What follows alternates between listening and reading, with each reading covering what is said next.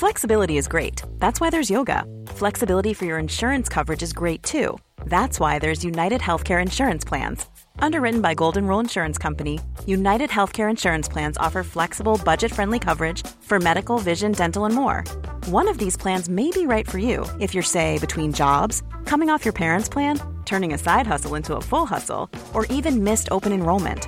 Want more flexibility? Find out more about United Healthcare Insurance Plans at uh1.com.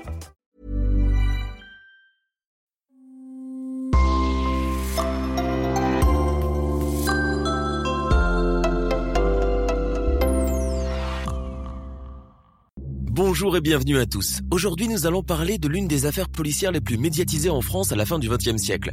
Un fait divers qui a marqué la mémoire collective des Français et fait couler beaucoup d'encre. Cette affaire est celle du meurtre du Grégory Villemain. Le 16 octobre 1984, un petit enfant âgé de 4 ans seulement est retrouvé pieds et poings liés dans la Vologne, la rivière vosgienne qui coule près de son domicile familial. 35 ans plus tard, l'assassin n'a toujours pas été identifié et le mystère de la mort du petit Grégory est toujours entier. Un ensemble d'enchevêtrements de drames, d'investigations non abouties, de rivalités entre enquêteurs, de violations de secrets d'instruction, de journalistes zélés et d'une opinion publique trop avide d'informations a mis inévitablement cette affaire au devant de la scène médiatique française. Tout au long de l'enquête, des dissensions et des jalousies au sein de la petite famille Villemain, des grands-parents et des cousins germains ont été révélés et mis à jour, faisant de cette affaire l'une des plus compliquées de la France moderne. Toute la France a longtemps vibré face aux multiples rebondissements de l'affaire du meurtre de Grégory.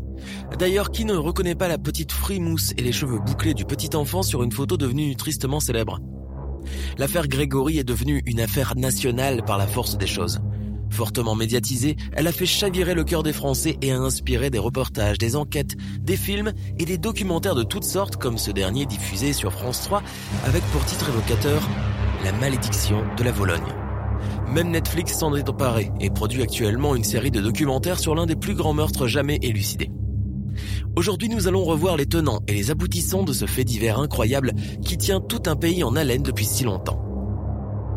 Retour dans le temps, dans les années 70, à la rencontre de Christine et Jean-Marie Villemain, deux jeunes gens qui forment un couple d'apparence tranquille et qui vit dans un pavillon de l'Épange sur Vologne, dans les Vosges. Jean-Marie Villemain est contremaître depuis février 1981 dans une usine spécialisée dans la fabrication de sièges d'automobile et Christine, couturière à la manufacture de confection vosgienne à l'Épange sur Vologne. S'étant rencontrés en 1976, puis mariés le 20 janvier 1979, ils se sont installés dans un pavillon qu'ils ont fait construire à l'Épange un an après la naissance de Grégory. Une famille heureuse en apparence qui vit pourtant sous la terrible menace du corbeau. En effet, un inconnu à la voix rauque appelle et menace régulièrement la famille Villemain. Il est identifié par les parents de Grégory comme étant un corbeau qui, jalousant leur réussite matérielle, les harcèle depuis plus de trois ans, bien avant le meurtre de Grégory. Entre 1981 et 1983, ce corbeau passera des centaines d'appels de deux types différents. Les premiers sont passés par un inconnu à la voix rauque. Les seconds sont passés par une voix de femme. Il semble impossible de découvrir l'identité de ce corbeau et la famille Villemain finit par ne plus en avoir cure. Le 16 octobre 1984, à 17h, leur fils Grégory, âgé de 4 ans, joue sur un tas de sable devant la maison. Quatre heures plus tard, son corps est repêché dans les eaux de la rivière Vologne à quelques kilomètres de sa maison. Il est retrouvé pieds et poings liés par une cordelette et un bonnet couvrant son visage. Son corps ne porte pas de traces de coups ni de violences apparentes.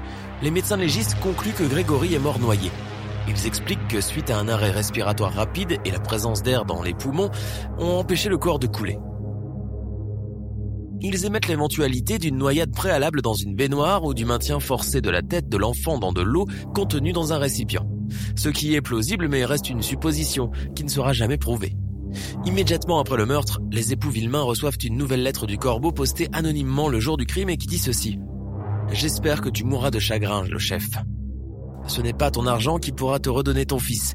Voilà ma vengeance, pauvre con. Suite à l'étude de ces appels et de ces courriers, les soupçons des enquêteurs vont rapidement se porter sur l'entourage de la famille Villemain. 15 jours après le début de l'affaire Grégory, les axes de recherche sont nombreux, mais il n'y a toujours aucun suspect sérieux. Le témoignage de l'adolescente Muriel Boll, 17 jours après les faits, le 2 novembre 1984, va tout changer. Celle-ci explique aux gendarmes que son beau-frère, Bernard Laroche, est venu la chercher à l'école en voiture et qu'ils sont allés ensemble à la maison des Villemain enlever le petit Grégory. Ce témoignage est explosif. Il s'agit du premier témoignage direct de l'enlèvement. Lors de sa garde à vue, elle rajoute qu'après avoir emmené Grégory, Bernard Laroche se serait arrêté, serait descendu de la voiture avec Grégory puis serait revenu seul. Bernard Laroche est inculpé d'assassinat le 5 novembre 1984. À la suite de sa garde à vue, il est incarcéré à la prison Charles III de Nancy. Bernard Laroche est né le 23 mars 1955. Il est donc âgé de 29 ans à l'époque du crime. Cousin germain de Jean-Marie Villemain, il est probablement décrit comme un personnage bonhomme, sympathique, discret voire réservé et plutôt apprécié de son entourage familial comme professionnel qui le décrit comme un individu très serviable. Ces traits de personnalité pourraient correspondre d'après les gendarmes et les premiers experts en écriture au portrait type d'un corbeau. Les premiers enquêteurs de l'affaire identifieront aussi dans le vécu de Bernard Laroche le possible mobile d'une jalousie à l'égard de Jean-Marie Villemain. Une enfance moins chanceuse, puisque Bernard Laroche n'a jamais connu sa mère et n'a ni frère et sœur. Une réussite professionnelle moins éclatante, car il a eu une évolution légèrement plus tardive.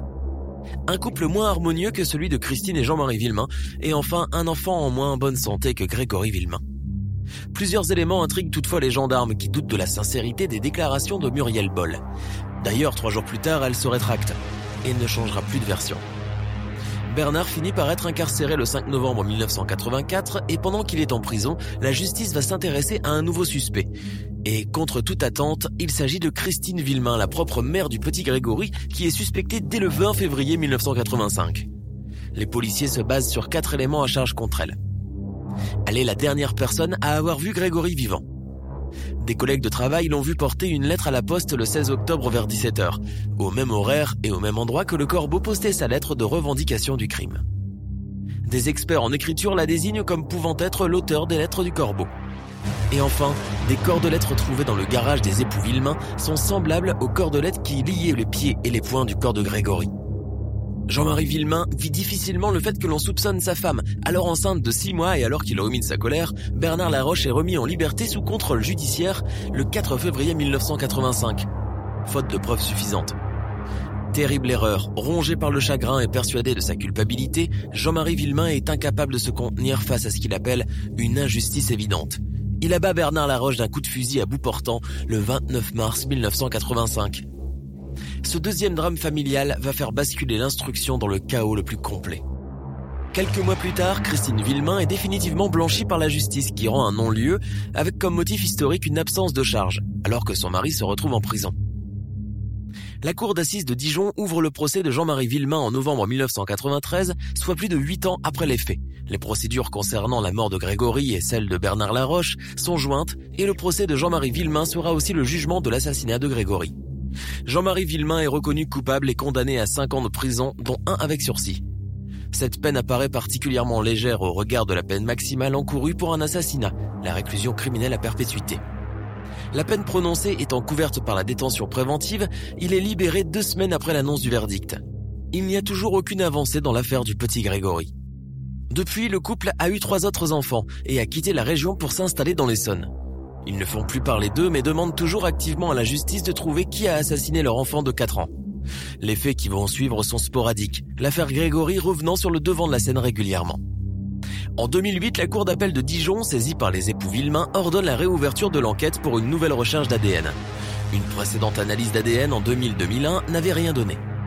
Le 24 avril 2013, le procureur général de la Cour d'appel de Dijon, Jean-Marie Benet, présente les résultats non concluants des dernières analyses ADN et annonce que le dossier n'est pas clos, mais que d'un point de vue scientifique, l'espoir de trouver le coupable s'éloigne. Mais coup de théâtre en juin 2017. Marcel et Jacqueline Jacob, grand-oncle et grand-tante de Grégory, sont mis en examen pour enlèvement et séquestration, suivis de mort et incarcérés. Ils sont soupçonnés d'être les fameux corbeaux, mais seront remis en liberté quelques jours plus tard.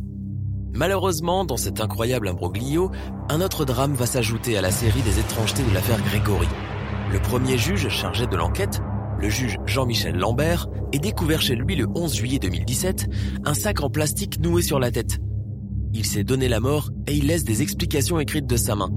Une lettre à sa femme, une deuxième à sa fille, une autre à son éditeur et une dernière pour un ami journaliste. Dans celle adressée à la presse, le juge explique qu'il s'est donné la mort à cause de l'affaire Grégory. Il mentionne les faits de cette affaire incontrôlable qui semble l'avoir beaucoup affecté. Par son geste désespéré, le juge Jean-Michel Lambert rajoute plus de drame à cette affaire macabre et dans sa lettre, il clame envers et contre tous l'innocence de Bernard Laroche, le premier suspect qui a été tué par Jean-Marie Villemain, le papa de Grégory. Il faut dire que le juge a longtemps été décrit publiquement comme un petit juge dépassé par une affaire hors norme.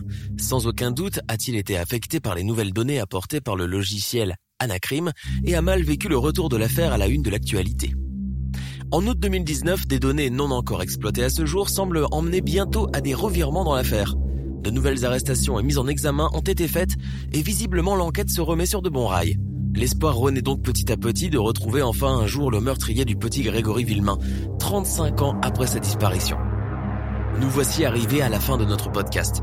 N'hésitez pas à vous abonner car nous proposons des podcasts sur les plus grandes affaires criminelles du siècle, plusieurs fois par semaine. Hi, I'm Daniel, founder of Pretty Litter. Did you know cats tend to hide symptoms of sickness and pain? I learned this the hard way after losing my cat, Gingy. So I created Pretty Litter, a health monitoring litter that helps detect early signs of illness by changing colors, saving you money and potentially your cat's life. Pretty Litter is veterinarian developed, and it's the easiest way to keep tabs on your fur baby's health right at home. Go to prettylitter.com and use code ACAST for 20% off your first order and a free cat toy. Terms and conditions apply. See site for details. Tired of ads interrupting your gripping investigations?